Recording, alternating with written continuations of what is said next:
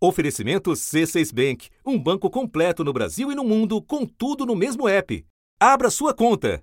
A vantagem para nós, como trabalhador, é, no, na, no caso da informalidade, que a gente faz o nosso próprio horário, né? Mas em compensação você tem que abrir todos os dias, né? Não tem férias, né? Não tem descanso. Nunca no Brasil tantas pessoas trabalharam na informalidade. São quase 40 milhões.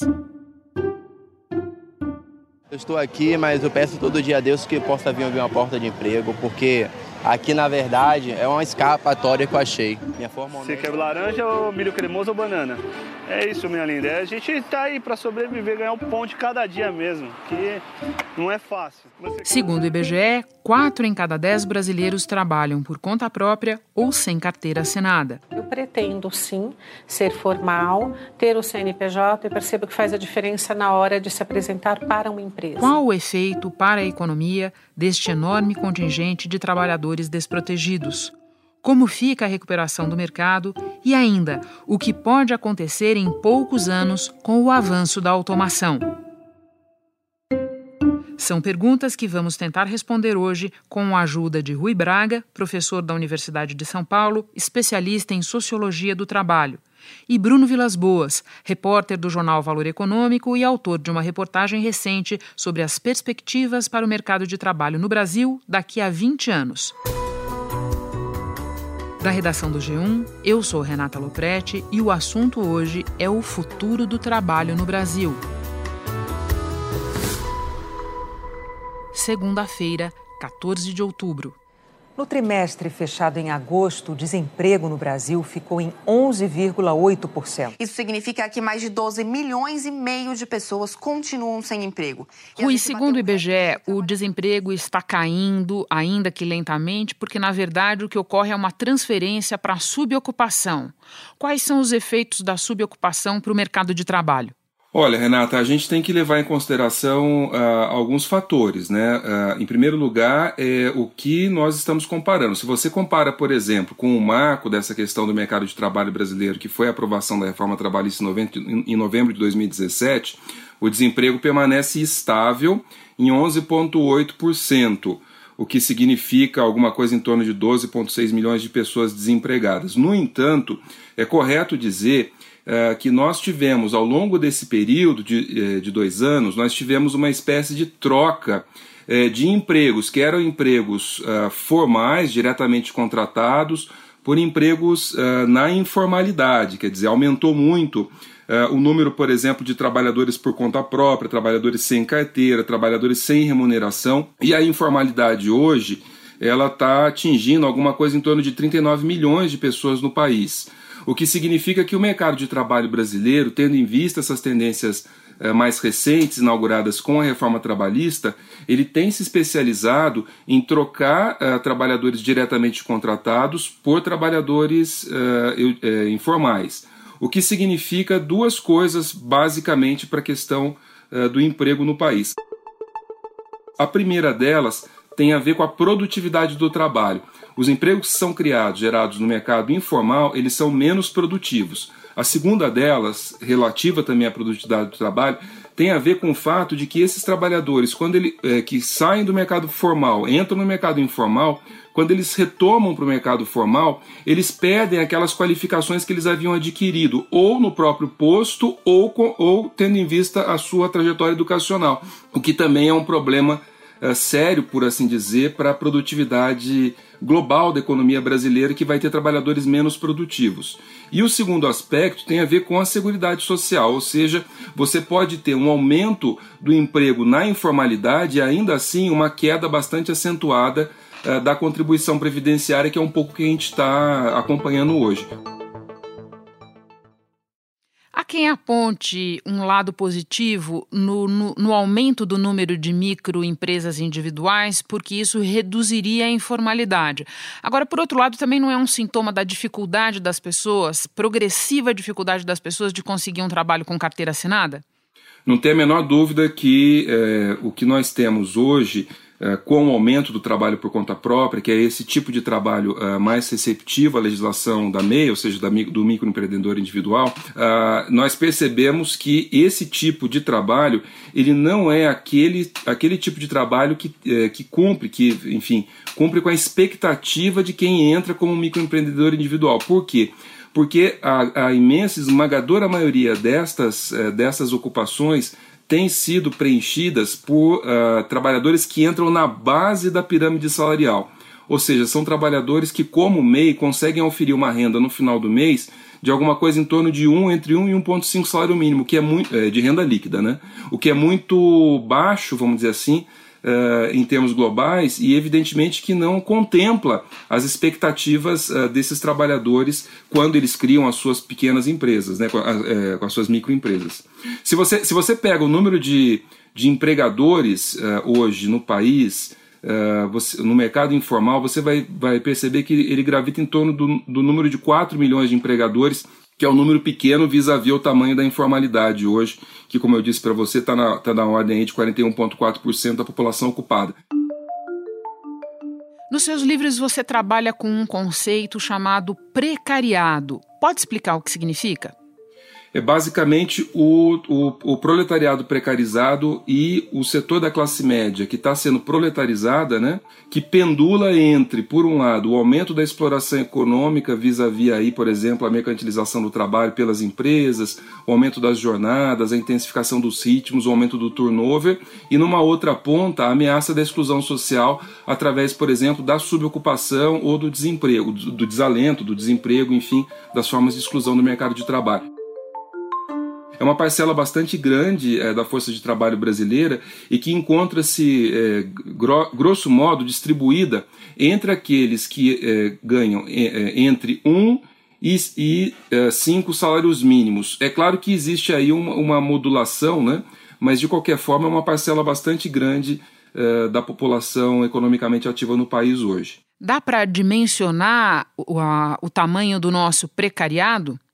Olha, eu diria para você que seguramente a mais de 90, seguramente mais de 90% dessa população de 38,8 milhões de pessoas que estão uh, na informalidade fazem parte, sem dúvida alguma, uh, desse setor mais precarizado. E se você uh, leva em conta o desemprego, chamado desemprego aberto, né, de 24,6%, que, que são aquelas pessoas que gostariam de trabalhar mais, mas não podem, porque estão em, em ocupações eh, que não, não remuneram a contento uh, ou que, uh, vamos dizer assim, são subocupadas, subempregadas, né?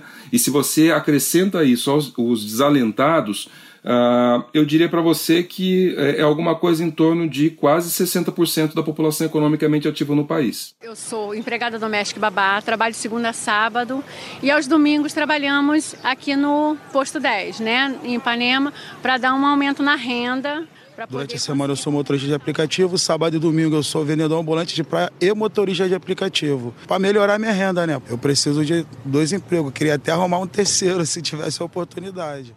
Bom, nós acabamos de falar de problemas muito visíveis no nosso mercado de trabalho. Em países mais desenvolvidos, existe uma grande preocupação hoje com a eliminação de várias categorias de emprego por causa da automação. Você diria que essa já é uma questão no Brasil também? Olha, Renata, eh, eu diria que é um desafio a ser enfrentado no futuro. É, no entanto, uma questão, e eu, eu, eu seria a última pessoa a subestimar a importância da automação, em especial o impacto da automação no mercado de trabalho.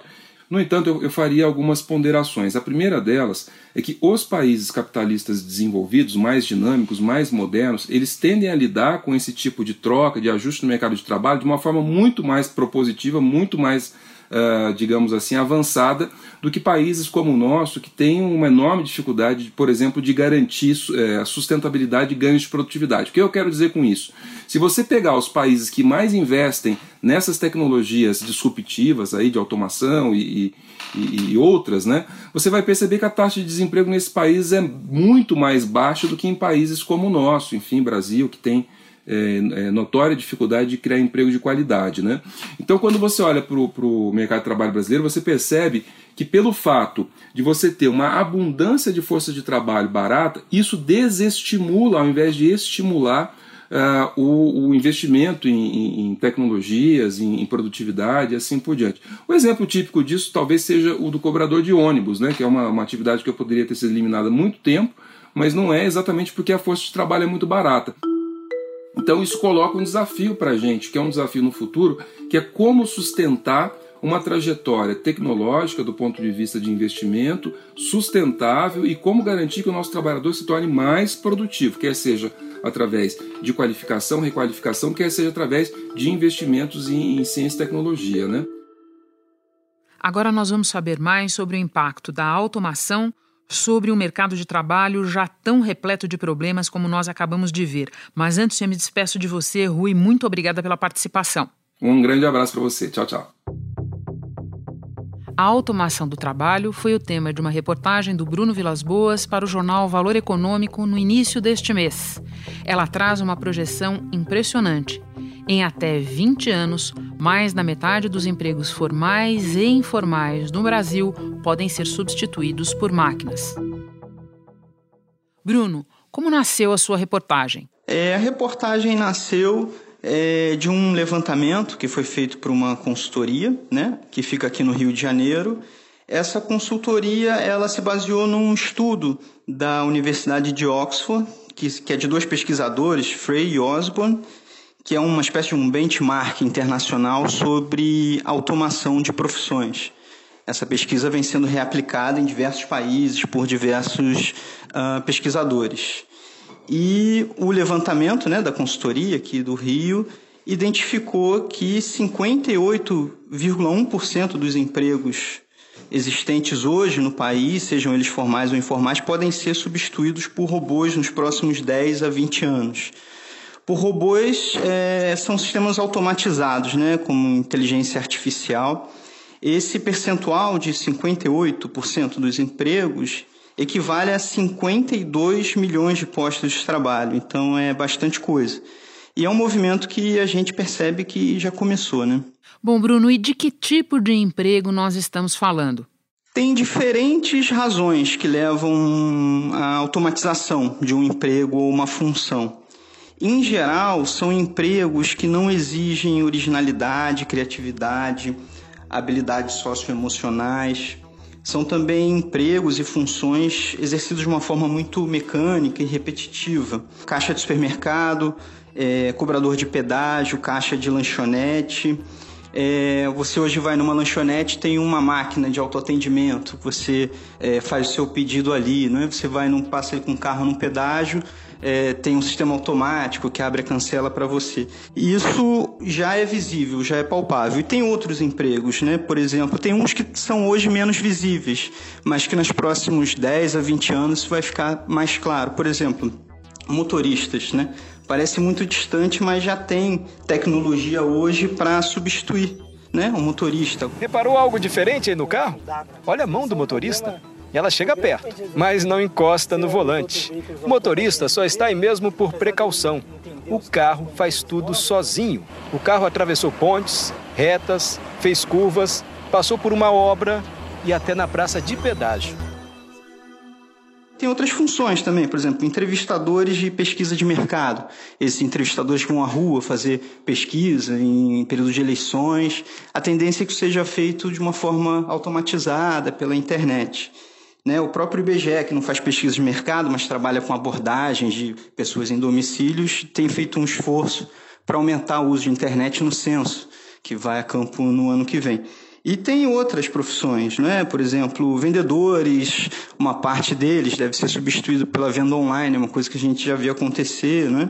E quando a gente vai para o outro lado da moeda, Bruno, que funções, que tipos de emprego estariam fora do alcance da automação? Bom, tem, uh, tem empregos que exigem criatividade, estão fora desse alcance. Então a gente está falando de artistas, design, entretenimento, mídia, esses são acho que muito claros, né? Que não estão a esse alcance. Tem profissionais da área de tecnologia, que são exatamente os que vão ajudar a criar, ajustar essas máquinas, esses sistemas, essas inteligências artificiais. São empregos que são complementares não é? ao, ao robô. É, você também tem empregos que exigem as é, habilidades sociais. Por exemplo, em geral, os empregos de gerente, de nível gerencial. São empregos, por exemplo, gerente de hotel é um considerado com baixa probabilidade de automação. Um gerente de hotel tem que lidar com hóspedes, lidar com funcionário.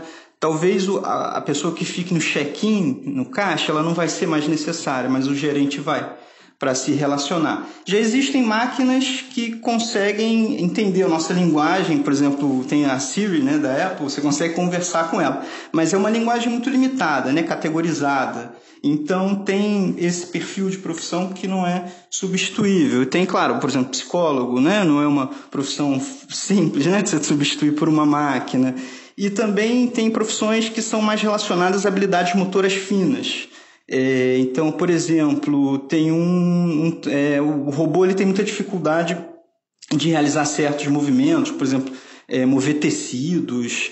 Ele consegue levantar pesos mais, muito maiores do que um ser humano, mas a habilidade fina ainda tem limitações. O próprio terreno, por exemplo, um robô, uma profissão considerada com baixa probabilidade de ser substituída, curiosamente, é jardineiro, porque você tem dificuldade de terrenos, os robôs ainda têm muita dificuldade em terrenos uh, irregulares.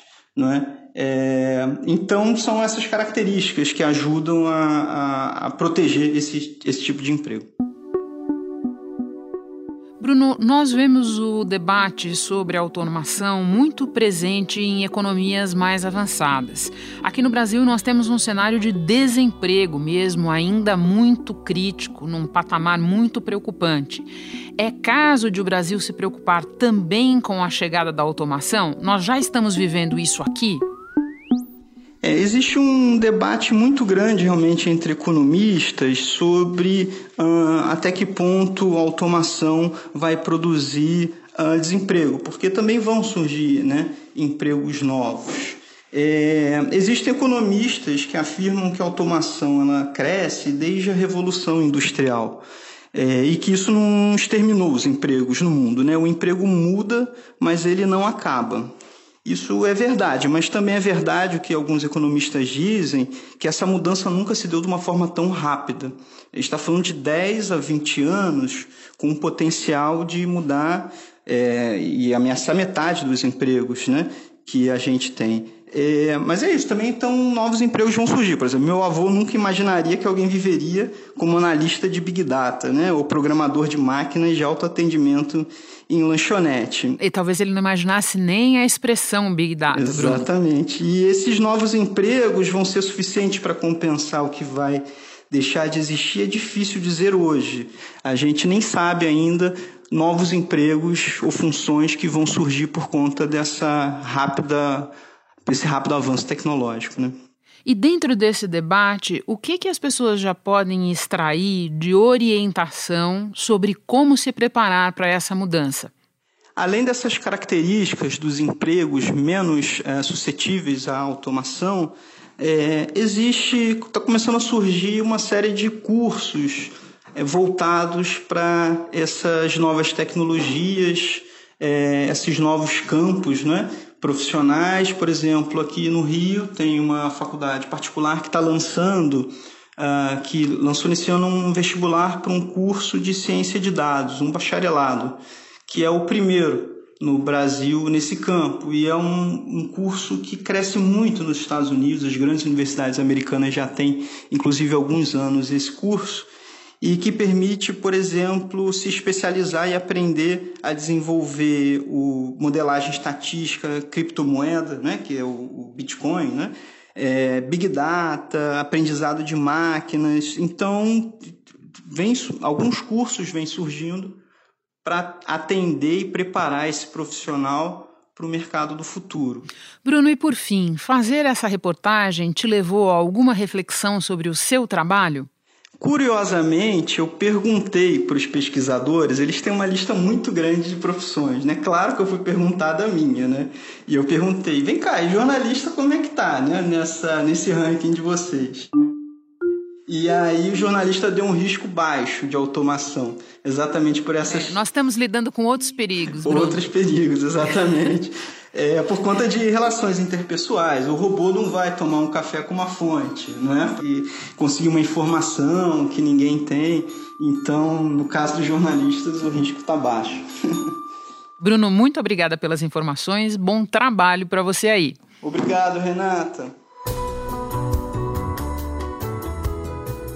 O nosso podcast vai continuar acompanhando as transformações no mercado de trabalho e, antes disso, o enfrentamento da crise de desemprego no Brasil.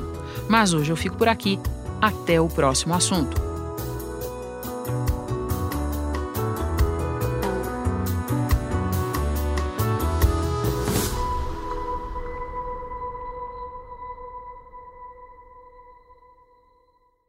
Você no topo da experiência financeira que um banco pode oferecer. Escolha um banco completo no Brasil e em qualquer lugar do mundo. Abra sua conta no C6 Bank.